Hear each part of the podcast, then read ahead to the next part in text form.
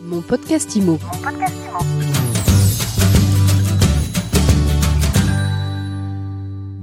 Et bienvenue dans ce nouvel épisode de mon podcast IMO. On inaugure un nouveau rendez-vous aujourd'hui, un rendez-vous sans langue de bois avec Jean-Marc Torolion, ancien président de l'AFNAIM et observateur avisé du monde de l'immobilier et du logement. Jean-Marc, vous viendrez régulièrement partager votre vision, votre analyse avec nos auditeurs, mais aujourd'hui vous êtes là parce qu'il y a des choses qui vous agacent sur la vision de la crise de l'immobilier c'est que j'étais passablement un petit peu euh, agacé par euh, les réflexions que j'entendais à droite et à gauche sur la crise du logement. Et au fond, j'avais du mal à comprendre ce que souhaitait la profession. Est-ce qu'elle souhaite que les prix baissent? Est-ce qu'elle se désole que les prix baissent? Est-ce qu'elle souhaite une aide gouvernementale? Est-ce qu'elle veut protéger sa propre activité indépendamment de tout? Et donc, je trouvais que de ce point de vue-là, on n'était pas clair. On n'était pas clair sur la finalité de notre communication notre communication, est-ce qu'elle est faite pour euh, amener le marché très vite à maturité? Est-ce qu'elle est faite parce qu'il y a un constat de, on va dire, euh, inquiétant euh, sur l'activité? Je trouve qu'il y a beaucoup de plaintes, mais je vois pas trop la finalité de ce que l'on souhaite véritablement avoir, surtout vis-à-vis du gouvernement. Qu'est-ce qu'il faudrait faire, Jean-Marc Torolion Ce que nous, nous devrions faire en tant que professionnels, c'est revendiquer qu'avec 70% de parts de marché, nous sommes capables d'amener ce marché à une réaction saine et rapide pour éviter deux choses. La première, c'est euh, une crise de l'activité pour nos agents immobiliers. Et la deuxième, c'est euh, peut-être une crise de confiance euh, du monde bancaire dans la valeur immobilière. Et donc, euh, euh, le, la chose la plus importante qui est en train de se décider aujourd'hui, c'est l'attitude des banquiers vis-à-vis du secteur immobilier. Et là, je pense aussi qu'il y a beaucoup de non-dits. C'est-à-dire que je pense que le secteur de l'immobilier euh, bancaire est en train de sous-financer l'immobilier d'une façon passagère pour attendre, restaurer ses marges et ne pas vouloir aujourd'hui déroger d'une façon importante à ce que euh, le HCSF a imposé. Et par exemple, c'est intéressant de constater que par rapport aux 20% de dérogation que les banquiers ont le droit d'accomplir sur les critères de HCSF, en fait, elles n'en font que 14%. Donc on voit bien que le secteur bancaire lui-même veut attendre et cette forme d'attentisme couvre en réalité une volonté de ne pas prêter au taux actuel du marché pour attendre une hausse suffisante pour restaurer euh, leur marge. Donc il y a deux volets pour moi. Il y a que veulent les professionnels, quel discours retient aux consommateurs et quelle est notre capacité d'action sur ce marché aujourd'hui. Et le non-dit bancaire qui va se dénouer en juin sur sa capacité à refinancer d'une façon, sur la 40% des prêts qui sont refusés aujourd'hui, hein, euh, à refinancer ce secteur avec euh, beaucoup de confiance. Est-ce qu'on ne peut pas dire aussi que la baisse des prix, finalement, c'est une bonne nouvelle pour le gouvernement? Le gouvernement est quand même dans une impasse. Il y a une impasse de production de logements neufs dont on sait qu'elle sera très longue à se remettre en place et il y a un renchérissement du coût du logement qui a augmenté entre 27 et 35% sur ces cinq dernières années. Quand on parle pouvoir d'achat, même si ce pouvoir d'achat, contrairement à ce que l'on n'est pas encore euh, au niveau, il est encore supérieur à ce qu'il était en 2007, par exemple, ou en 2008 ou en 2011. Le pouvoir d'achat, sauf à Paris, c'est intéressant de le constater, il s'est fortement dégradé dans tous les segments, villes moyennes, euh, top des 10 villes de France, euh, communes rurales. Il s'est fortement dégradé il s'est dégradé lié naturellement à la hausse des taux combinée à des prix qui ont plutôt bien résisté en 2022, hein, puisqu'on a fait plus 6,7% en 2022 en hausse des prix. Donc, quel est le moyen finalement qu'a le gouvernement pour rétablir une forme d'accessibilité dans l'immobilier? Eh Bien, c'est de combiner l'inflation et la stagnation des prix de l'immobilier. L'inflation va mécaniquement désendetter nos concitoyens, comme elle est en train de désendetter l'État. Et deuxièmement, parce que la politique salariale aujourd'hui est une politique qui est plutôt active, en 2022, les salaires ont augmenté en moyenne de 3,9% avec les primes de près de 6%. Ça va être la même chose en 2023. Et eh bien, quand on va combiner la stagnation, voire la baisse des prix de l'immobilier avec l'inflation et le rattrapage peu ou prou sur les salaires, on va mécaniquement rendre plus compétitif l'accès à l'immobilier. Et je pense que le gouvernement, de ce point de vue-là, il ne sera pas mécontent que l'immobilier puisse, par le jeu de l'inflation de la hausse des salaires, de la stagnation des prix de l'immobilier et de la baisse, il ne sera pas mécontent que euh, l'immobilier finalement améliore sa capacité d'être attractif, notamment pour euh, les classes moyennes. Je pense qu'il y a beaucoup de non-dits dans le pilotage aujourd'hui des prix de l'immobilier. Il y a beaucoup de non-dits de la part des banquiers et du gouvernement. Et il y a une profession qui euh, cherche à comprendre la mécanique, mais qui n'a pas un langage clair sur, euh, sur ce qu'elle souhaite, elle, du marché, sa capacité justement à aller très vite dans ce sens-là, parce que c'est pas la peine de lutter.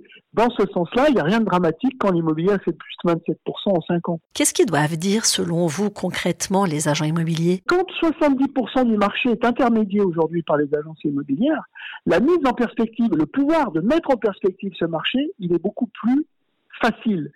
Si les agents immobiliers parlent d'un même ton sur l'évolution du marché de la même façon en disant que nous sommes sur une phase d'ajustement au profit de la demande du marché, les vendeurs doivent nous écouter sans pour autant qu'il y ait de crack, mais simplement on accompagne effectivement une décélération des prix et une décélération euh, de la, capacité de nos concitoyens à acheter. Donc on, on tient ce langage-là. Quand on tient 70% du marché, eh bien on se protège aussi de ce qu'on appelle l'effet ciseau, c'est-à-dire le décalage entre le discours des vendeurs et le discours des acquéreurs, et le fait que les transactions ne se fassent pas pendant un certain temps, le temps que tout le monde se comprenne. Aujourd'hui, ce décalage ne doit pas avoir lieu. Quand on a 70% de parts de marché, eh bien, on est capable d'épouser euh, au plus près les tendances du marché et d'éviter une rupture d'une rupture de ce marché. Et c'est notre chance, hein, c'est la chance des, des, agents immobiliers.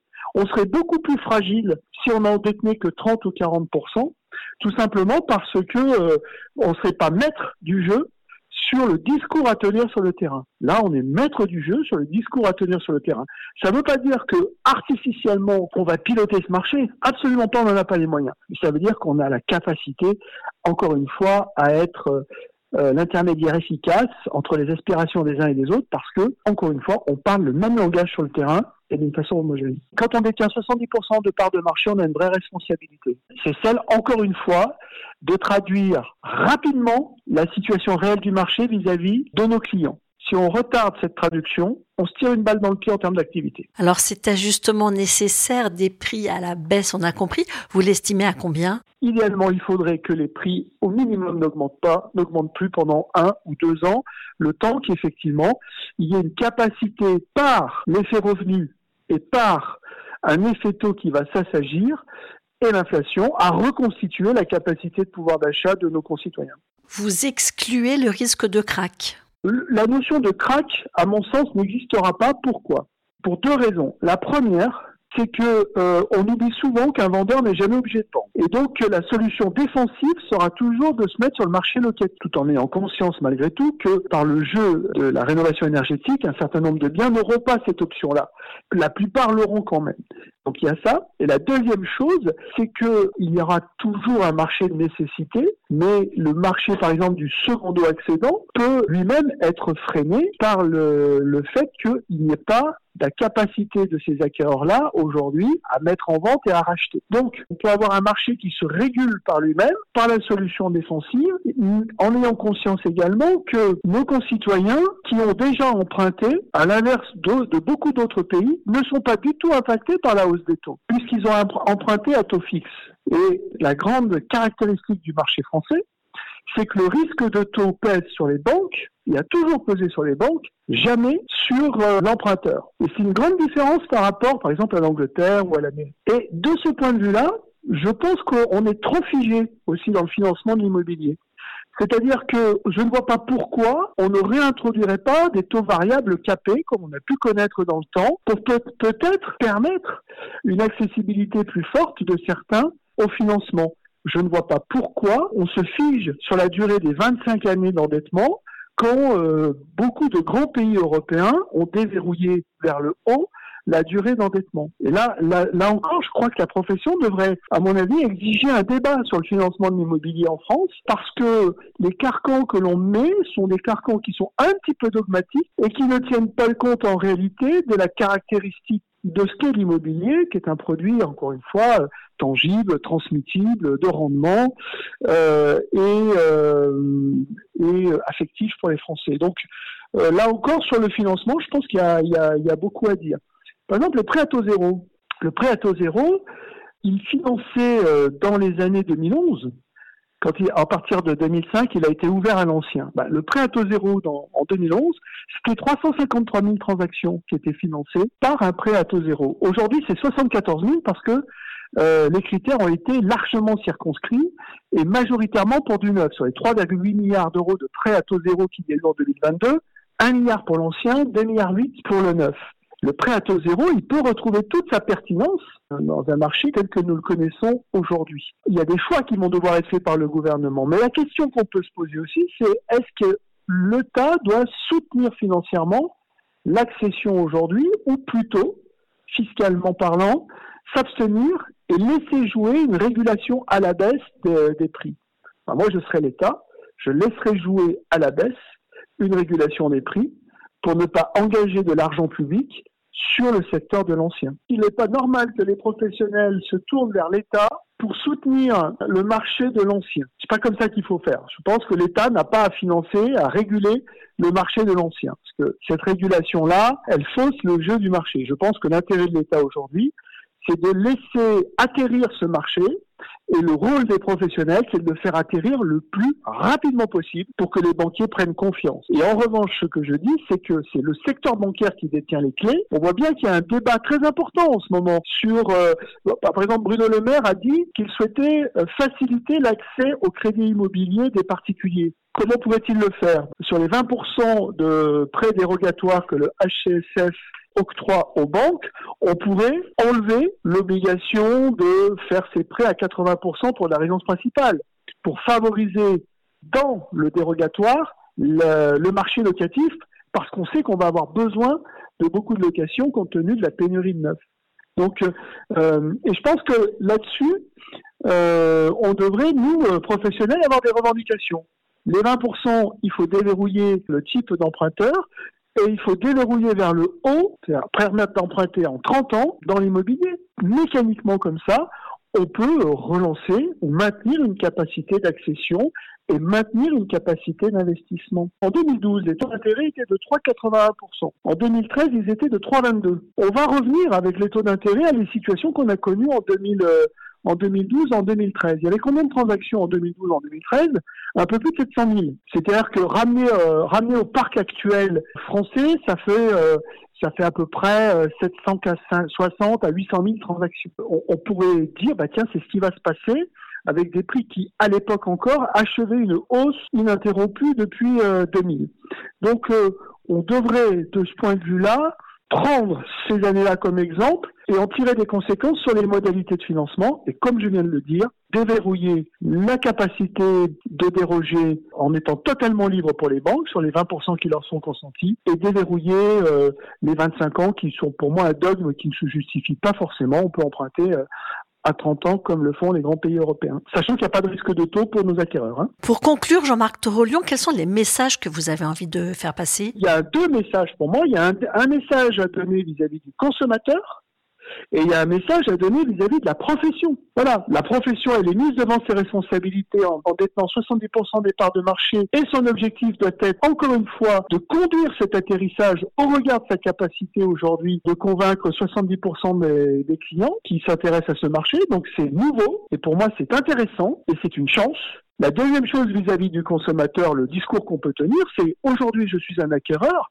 eh bien, je, en aucun cas, je n'achète de particulier à particulier parce que je sais que d'un côté, j'ai 70% du marché qui, lui, va être conduit d'une façon intelligente par rapport à une réalité qui est maîtrisée. Voilà le discours que je tiendrai. Et en même temps, je dirais vis-à-vis de l'État, laissons réguler ce marché pour l'instant, laissons-le se réguler, compte tenu de facteurs euh, propre à, la France, il n'y a pas de risque de taux, euh, il y a une capacité pour le vendeur, ils ne sont pas obligés de vendre, les banques vont nous donner rendez-vous dans un mois, euh, laissons les choses euh, se faire. Par contre, favorisons rapidement l'investissement locatif parce qu'on sait que là, les besoins seront très importants et à court terme. Donc, déverrouillons, encore une fois, sur les 20% de quotas pour lesquels les banques ont une liberté de déroger au CSF, ne limitons pas cette capacité de dérogation que euh, à 20% des 20% pour le secteur locatif, mais 100% pour le secteur locatif également.